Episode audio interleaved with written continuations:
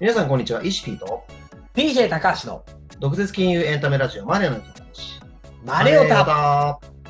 ということで、この番組では、税理士も資源基地証券コンサルタントのイシピーと、 FP1 級中小企業診断士で現役銀行員の PJ 高橋がお金に関する役立つ新常識をとってもざっくばらんに発信していく番組となっております。 BJ 高橋さん、よろしくお願いします。お願いします。はい、お願いします。では、本日も張り切ってやっていきましょう。はい。前回はね、なかなかいい BJ 高橋さんの大学時代 のね、破天荒なトークを聞かせてもらった、はいはい。今日も神回になることを言ってスタートしていきたいと思いまはい。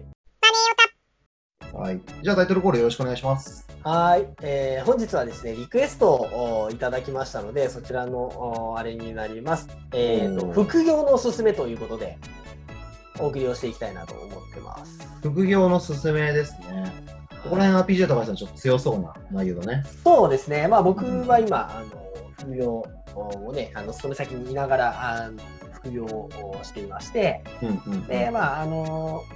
なんだろう副業の内容はねあの、とりあえず置いとくんですけど、まあ、なんでこう副業をしようかと思ったのかであったりだとか、あるいは、あのまあ、これってあの税金面とかですね、っていうか、まあ、所得の部分ですごくあの副業をやるあの、勤めるんじゃなくて副業をやるっていうことですごくメリットがあるので、その辺をちょっと解説していきたいなと思ってます。なるほど。副業のメリット、デメリットも含めて話をしていくと。そうですいっね。たところですね。わかりました。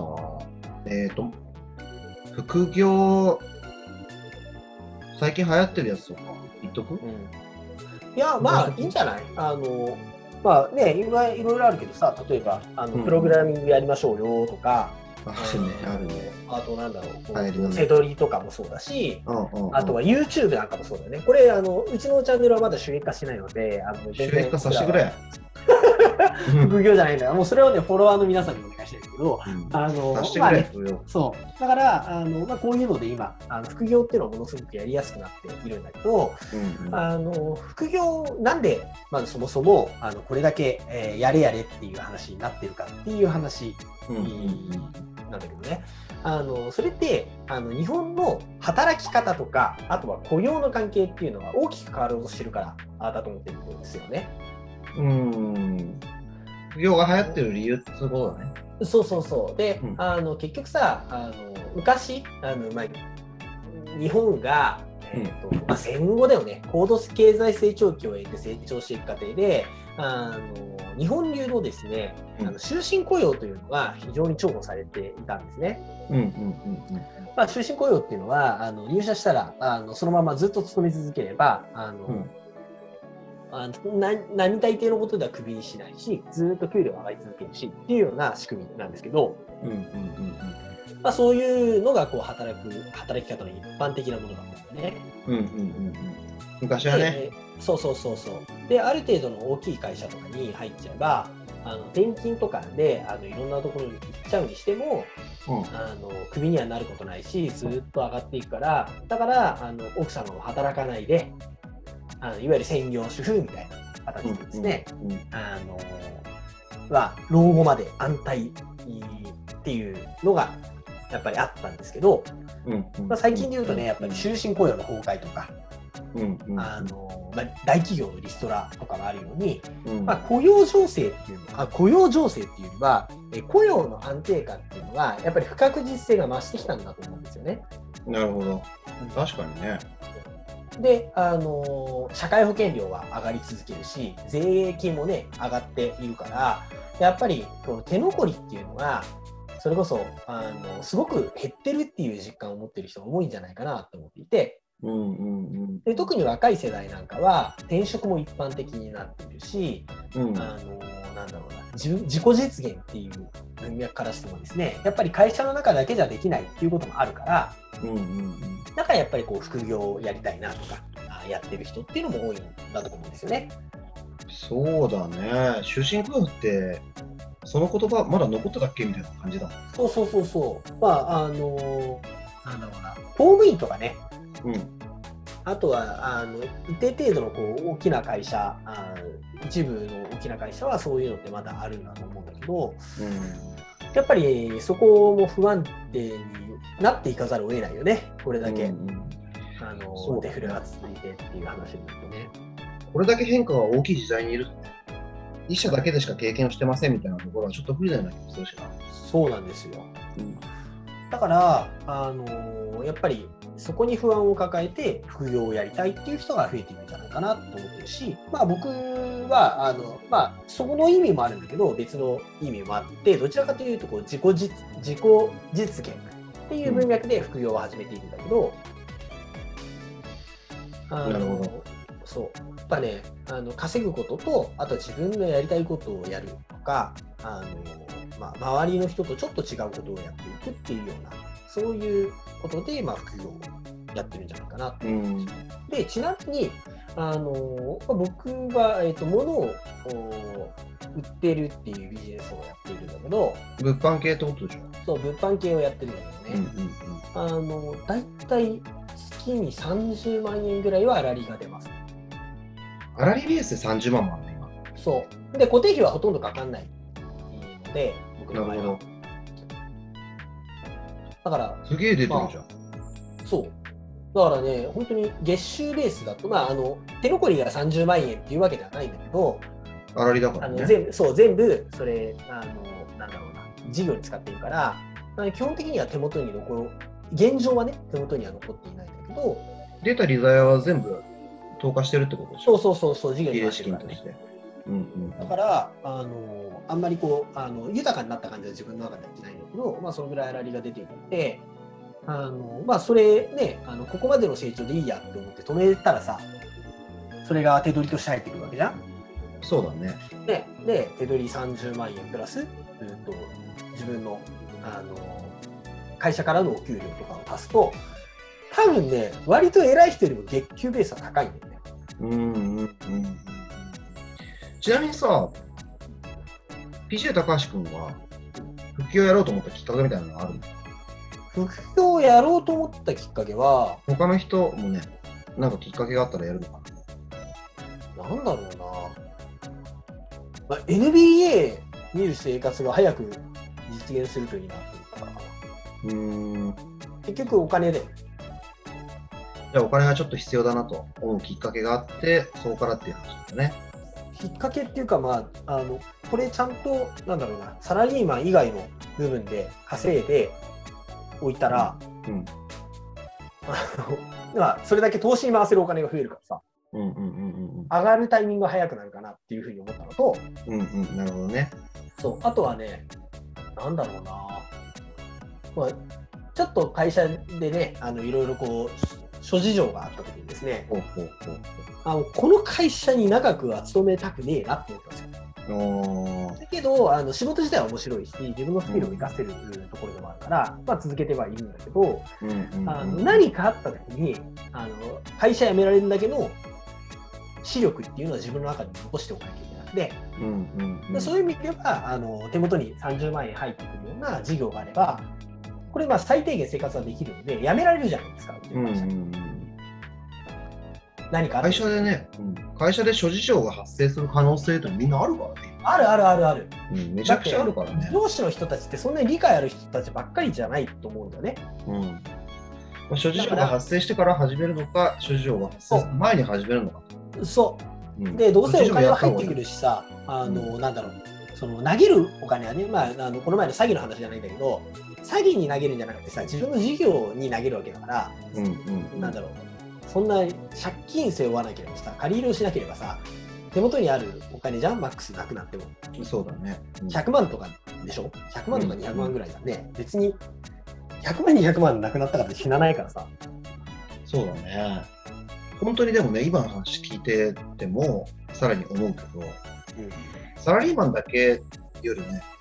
他のこともいろいろやった方がいい。今はね、YouTube、うちらもやってるし、うんで俺も楽しい転職歴まあまああるし、そう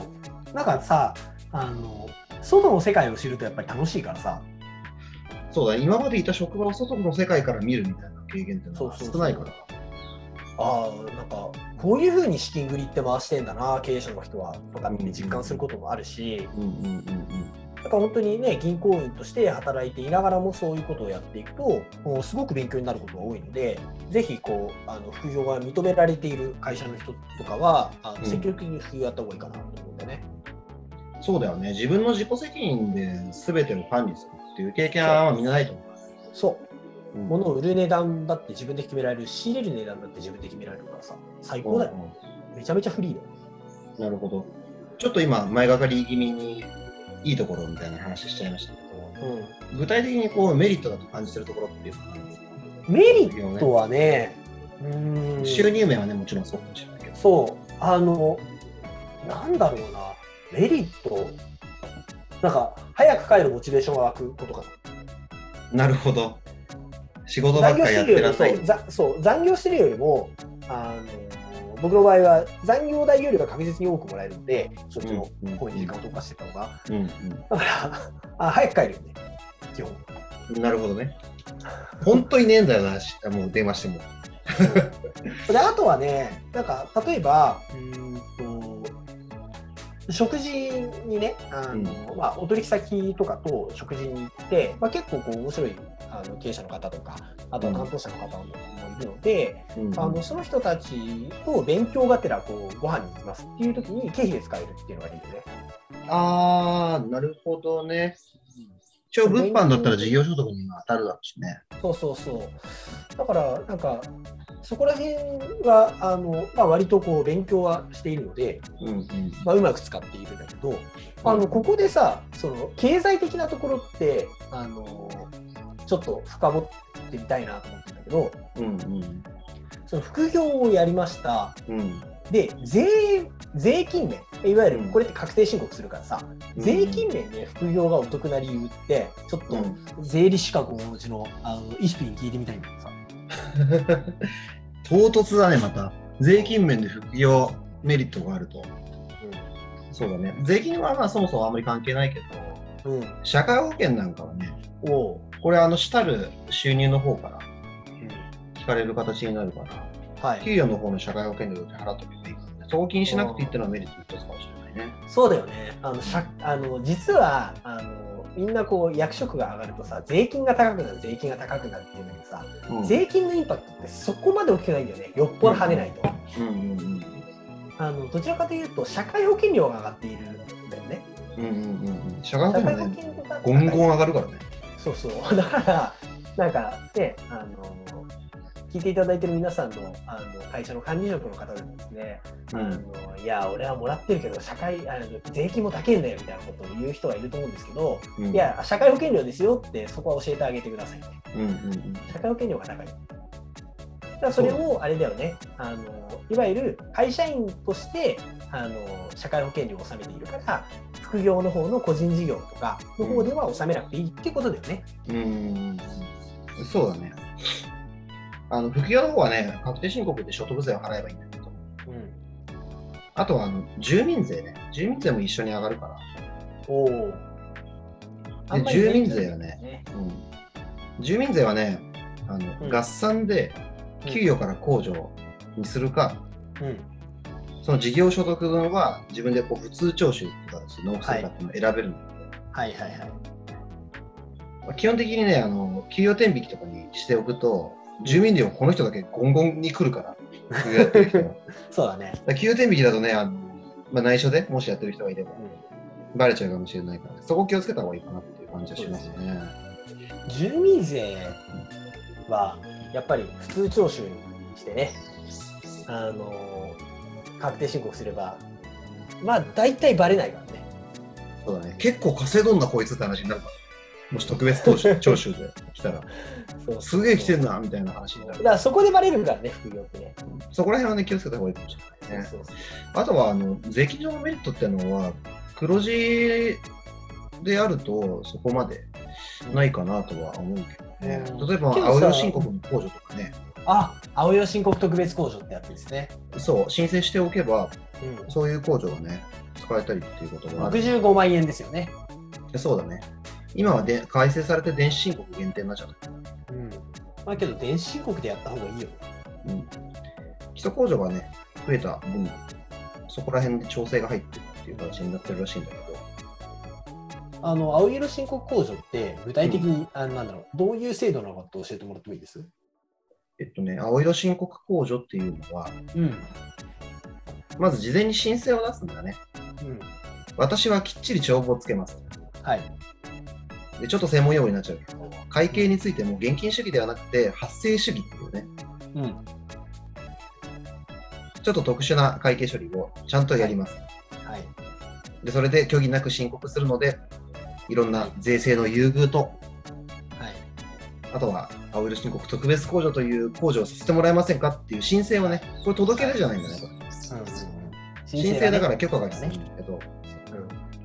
その申請書を出しますよっていうような制度になりますね。うんで、これ申請で許可制だから、うんはいあんまり変なことやってる。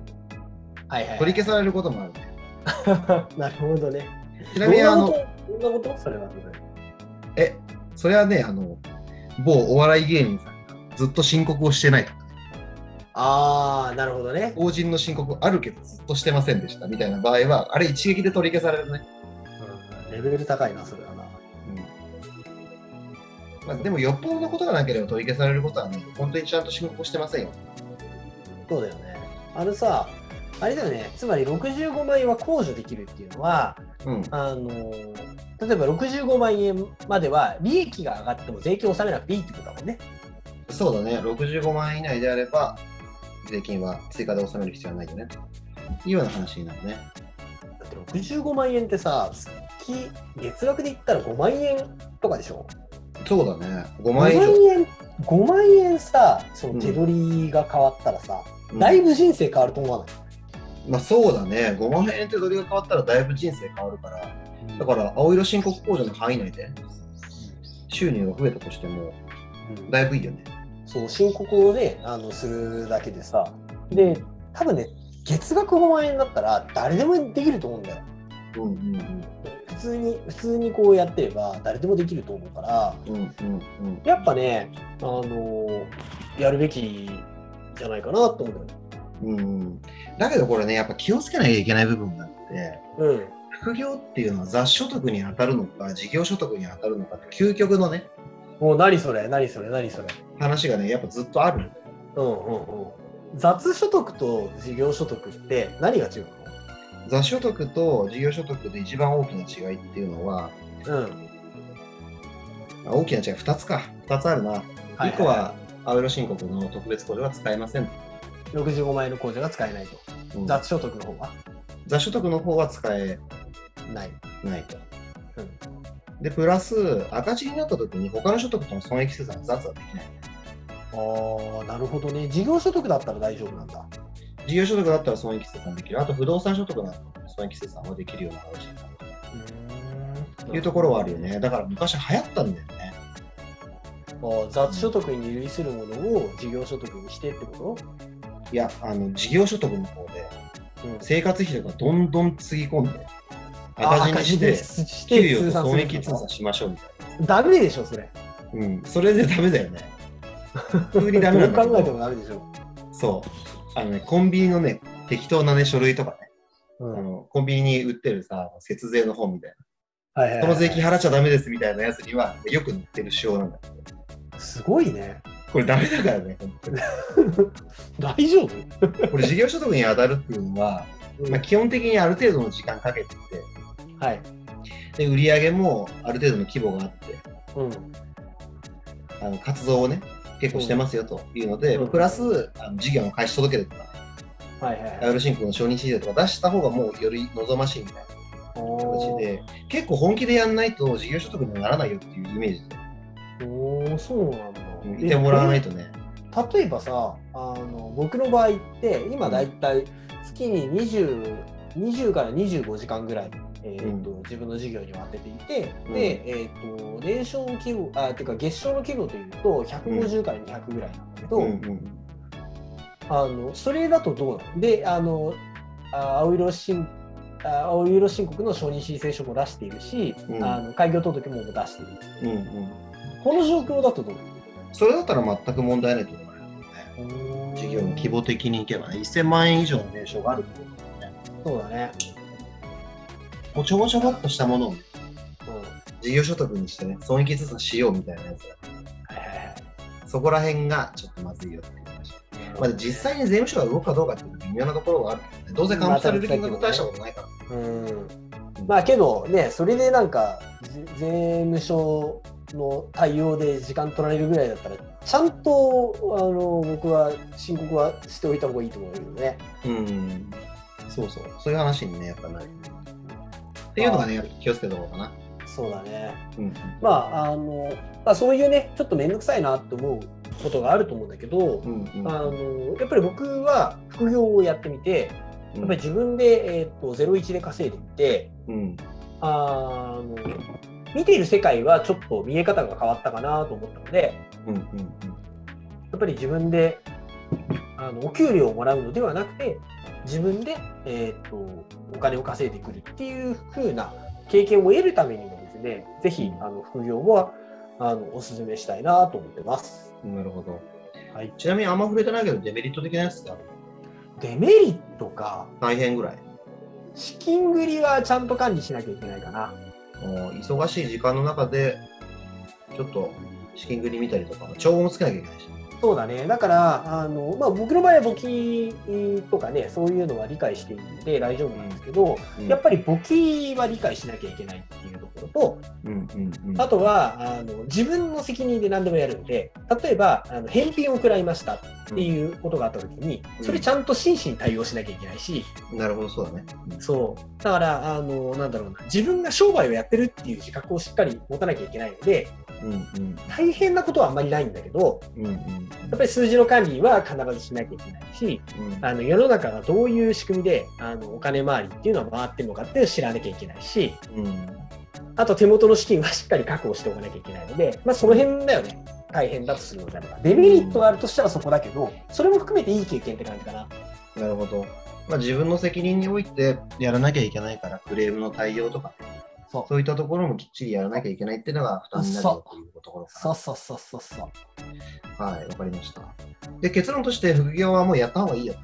もうやるべき。きでしょう。あうんのすぐにやった方がいいと思うし、うんうんあのまあ、公務員以外は基うん本大丈夫だと思うので、うんうんうん。まあ、あのもちろんこう会社から絞られてるところもあると思うからさう、んうんうんあのそこを裏切ってまでやる必要はないと思うんだけど、うんうんただやっぱりやるべきですよ、多くの人はなるほどね。うん。まあ一応、PJ 高橋がおすすめするのは、まあ、物販とかなのかな。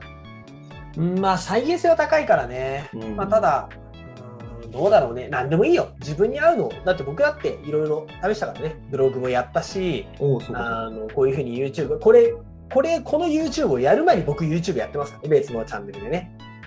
え初めて知ったよそれ。そうなのそうそうそういうのもあったりとかもういろんな色を試してるんですよああ、思い出した思い出した。言ってた言ってた。聞いてた聞いてた。そうそうそうだね。だからねいろいろ試しているのであの自分に合う副業っていうのをしっかりこういろ何度も何度もチャレンジしてみてであの探していくのがいいんじゃないかなと思います。うん。わかりました。ありがとうございます。はい、そろそろ時間になりましたので、締めていきたいと思います。はい、はい。で本日のまとめですね、やっていきたいと思いますが、副業に関する話を今日させていただきました。はい、まずね、結論としては、副業はできればね、やった方がいいんじゃないかと。できる環境の方はね、やった方がいいんじゃないかっていうような話でした。思いますで。メリットはね、もちろん収入が増えるというところがメリットになるかなというところと、すべて自分の責任でやるので、うん、自分のね、裁量でいろいろなことができて、経験も積めるとはい、いうところがメリットとして挙げられました。で、デメリットの方は逆にね、自分の裁量でやるので、責任も自分一人に来ると。そうです。で、プライベートの時間もね、ちょっと副業に当てなきゃいけないと。そそういっですねた部分もちょっと大変かなといったところになりますし、まあ、はい確定申告を必ずしなきゃいけないとかね、そういったところもちょっと大変なのかなとそうですね。いったような部分になるかと思います。ただ、そうしていろんな経験ができるので、副業はやっていただけると、すごくいいのかなとマネート的に思っていますよというような話でした。はい、はい。では、そろそろ今日は終了とさせていただきたいと思います。はい、で、ツイッターやってますので、皆さんそちらのフォローよろしくお願いしますお。願いします。お願いします。質問とかね、テーマのリクエストなんかあるときには、こちらに DM をぜひ送ってください。はいお、願いあしまのす今回もあのリスナーさんからのあのリクエストだったんで、こういうふうに答えていきますのでよろしくお願いします。はい、よろしくお願いします。で、この動画がいいと思った方は、高評価とチャンネル登録をぜひぜひよろしくお願いします。おは願いします。い、高評価欲してますので、押してます。よろしくお願いします。では本日以上となります。皆さんありがとうございました。またねバイバーイ。